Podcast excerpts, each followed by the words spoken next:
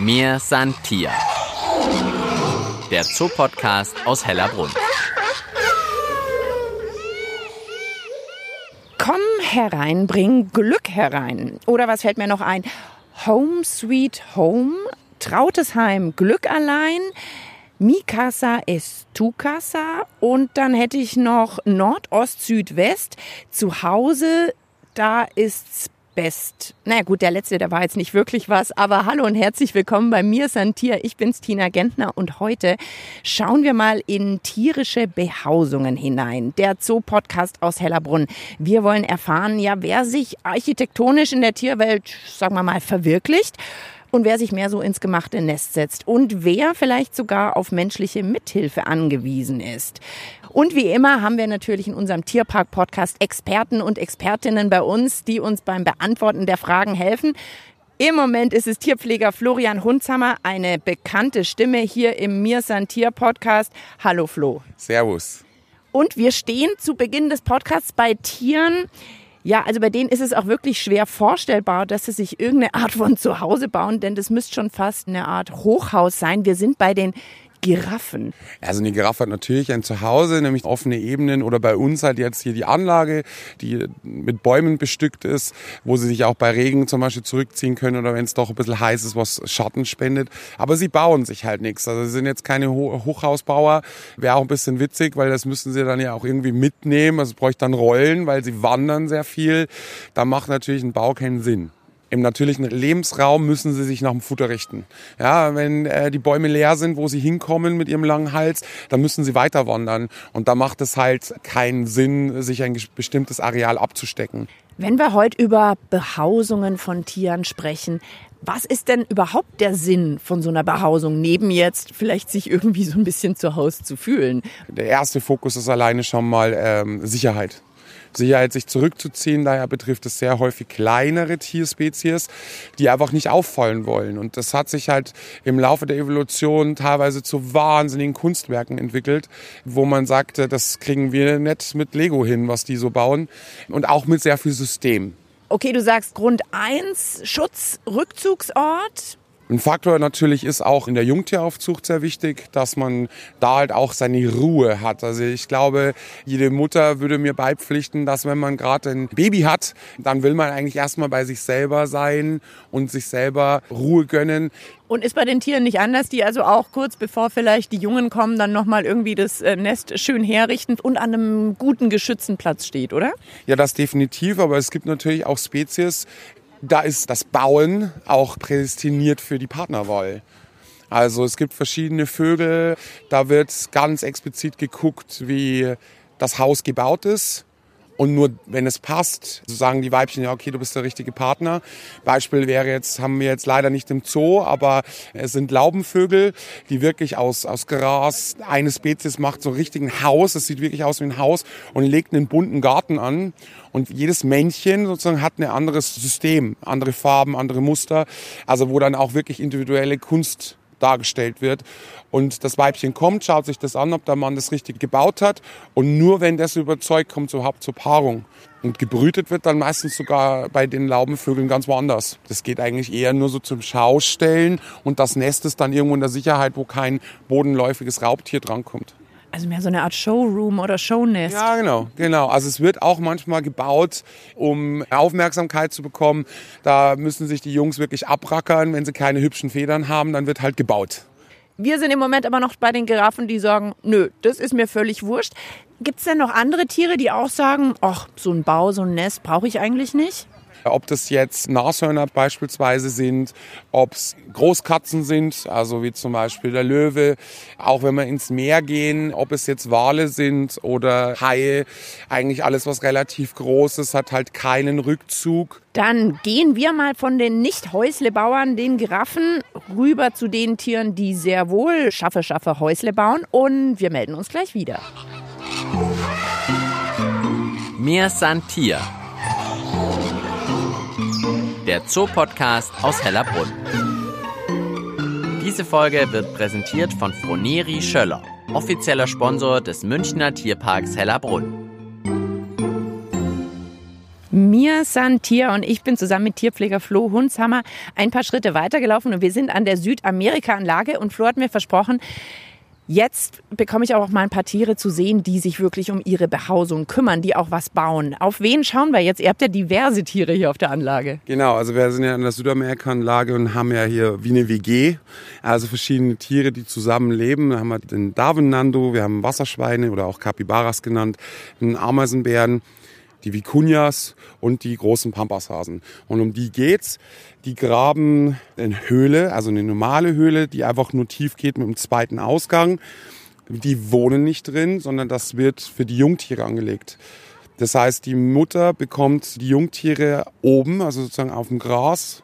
Und dann wissen die Kinder, sobald sie trocken sind, also sozusagen das ganze Fruchtwasser alles weg ist, sie ein bisschen laufen können, dass sie sich da zurückziehen sollen. Das ist, also ist eigentlich ein reines Kinderzimmer sozusagen. Die Eltern gehen da gar nicht mit rein. Da sollen die Jungtiere rein und die Eltern sind oben und passen halt auf, dass da nichts reinkommt. Jetzt müssen wir vielleicht noch einmal, vielleicht hat nicht jeder sofort die großen Maras oder äh, Pampashasen nennt man sie auch vor Augen.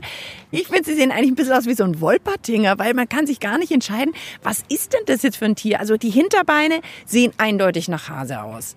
Dann aber irgendwie der Kopf, so eine Mischung aus Reh und Meerschweinchen und bei den Vorderbeinen bin ich noch total unentschlossen. Also ich finde ein ganz schöner Mix. Sie sind ja gar keine Hasen, glaube ich, sondern eher Meerschweinchen, oder? Ja, also auf jeden Fall optisch ein sehr ausgefallener Mix. Sie heißen halt Pampas Hase im Deutschen, weil sie halt die Hasen der Pampa sind, den Hasen sehr ähneln. So richtig merken, dass sie Meerschweinchenverwandte sind, tust du, wenn du dran sitzt oder da drin bist, weil dann hörst du, wie sie reden und sie quietschen wie die Meerschweinchen, also in dieser Frequenz, wie wir das von vielleicht als Kinder von den Haustieren Meerschweinchen kennen. Aber das heißt also, die Pampashasen, die eigentlich Meerschweinchen sind, die fangen dann sozusagen an zu buddeln, wenn klar ist, jetzt kommen da irgendwie Jungtiere. Wer baut denn dann eigentlich? Sind es die Mütter oder die Väter oder ist es Gemeinschaftsaktion? Ich würde jetzt mal sagen, da wird zusammengearbeitet. Also da gräbt jeder ein bisschen. Aber ich glaube, so wie es ganz oft im, im Tierreich ist, den letzten Schliff und das Go, dass es wirklich funktioniert, das sind die Weibchen. Also bei uns Menschen wissen wir ja, es gibt bessere und schlechtere Architekten und Häuslebauer. Da sieht mal ein Haus besser aus und eins stürzt vielleicht auch mal ein. Wie ist denn das bei den Tieren? Könnt ihr auch erkennen, oh, hier haben wir jetzt so ein richtiges Talent, der hat was Tolles gebaut und um Gottes Willen, das wird ja hier gar nichts? Also bei gewissen Tierspezies sieht man das definitiv, wer da mehr Talent hat. Beim Pampashasen, glaube ich, spielt es nicht so die große Rolle. Es muss ja einfach ein Schutz sein. Das wäre dann wieder so ein Thema, wenn das Haus prädestiniert ist für die Partnerwahl.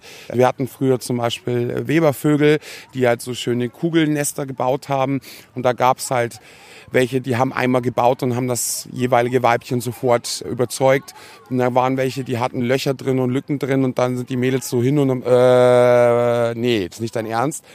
Es gibt da auch Weibchen, die dann so rabiat sind und das Nest halt so zerstören, dass sie gleich nochmal neu anfangen müssen.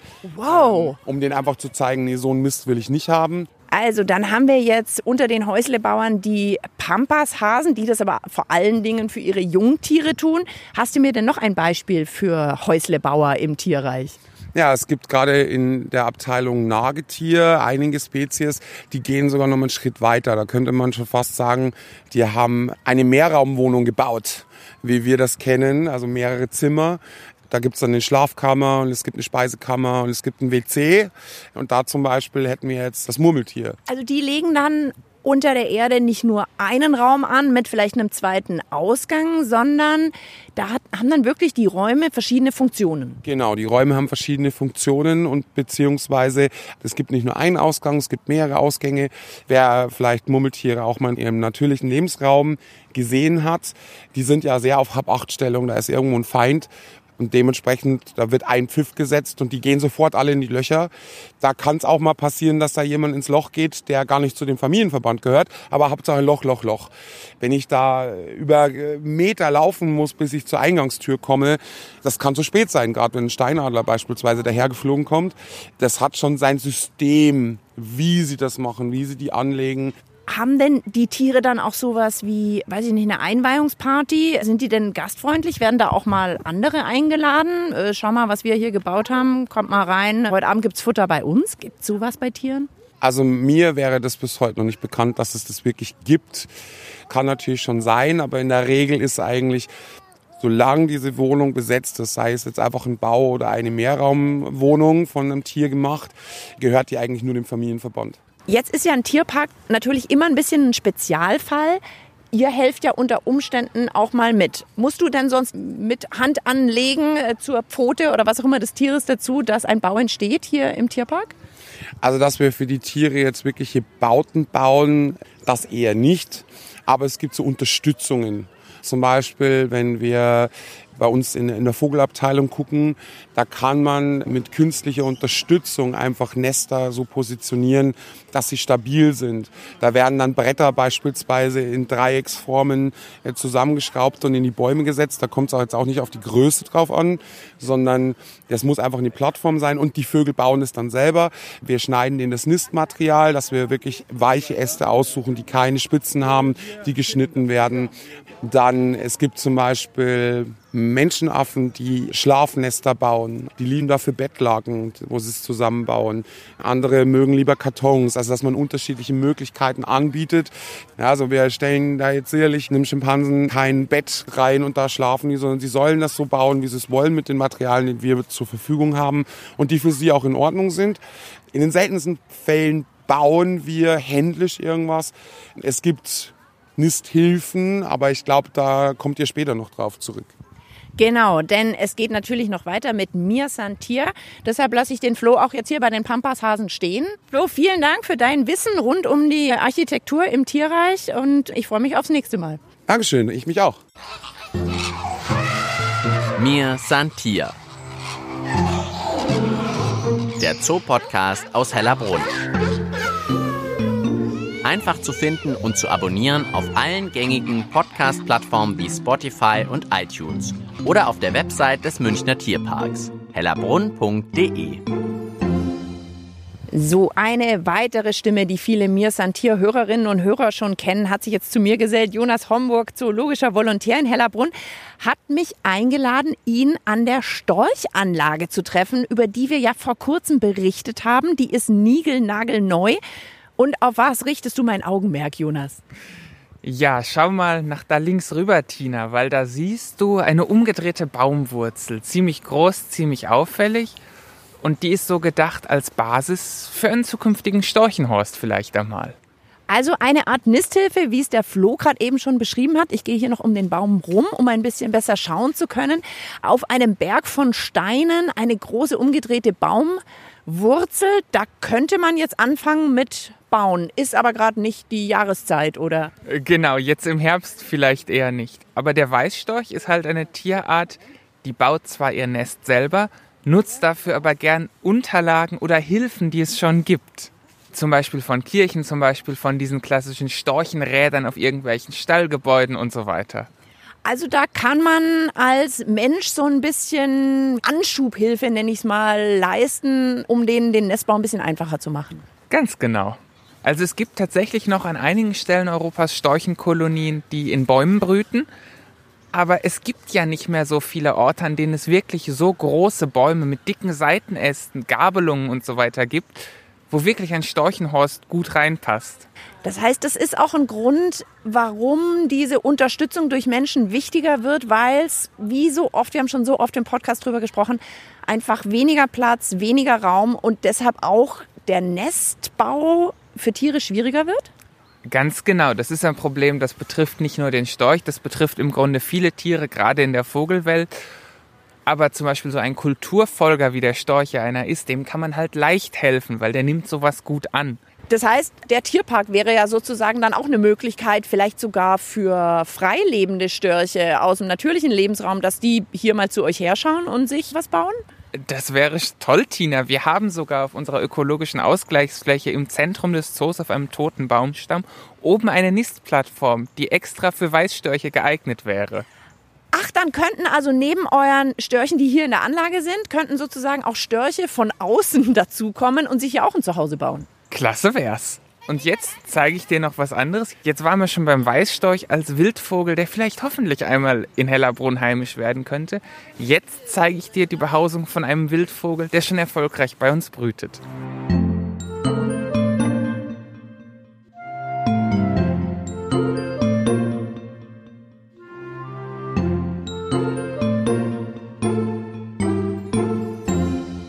Hast du den Eisvogel durchfliegen sehen? Es ist gerade vor unseren Augen der Eisvogel den Auer Mühlbach entlang gezischt. Also ich konnte das Mikrofon eigentlich noch gar nicht so schnell einschalten. Schon passieren hier wieder Dinge.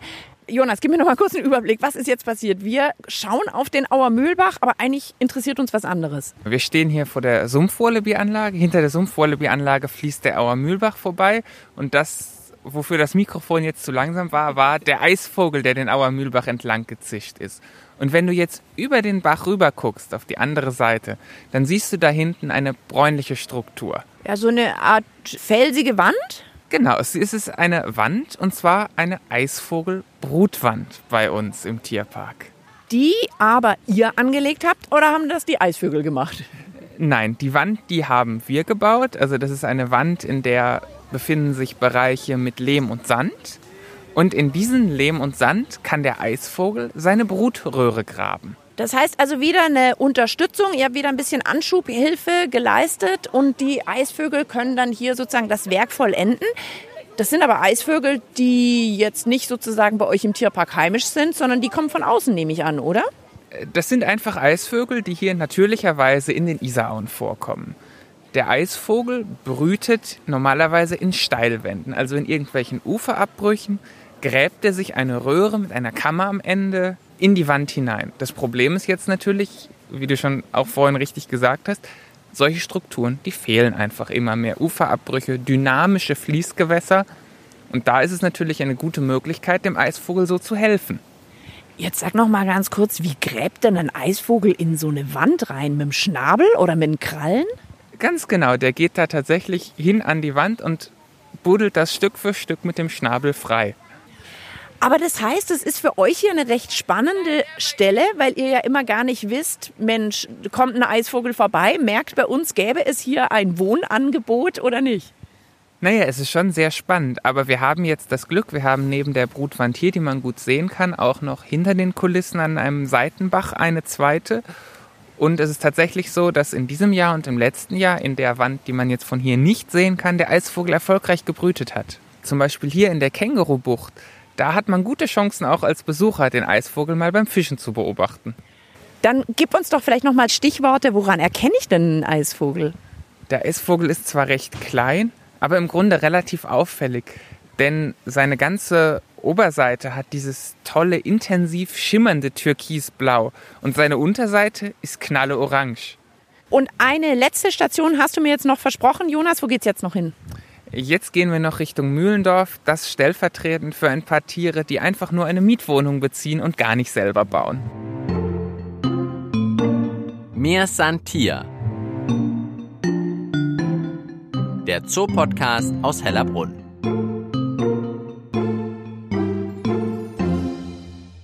27, 28, 29. Ich meine mindestens auf dem Weg hier rüber ins Mühlendorf 29 Nistkästen entdeckt zu haben. Jonas hat nämlich zu mir gesagt, ich soll nach oben schauen und man sieht wirklich in jedem zweiten Baum hängt eigentlich eine Art Nistkasten. Da sind ja unter Umständen noch viel mehr Bewohner im Tierpark, als man so annimmt. Wir haben hier äh, mehrere hundert Nistkästen auf dem gesamten Gelände verteilt, eben als Wohnraumangebot an verschiedene Wildtiere. Mensch, und das mitten in München, ein Wohnraumangebot für umsonst, mitten in der Landeshauptstadt.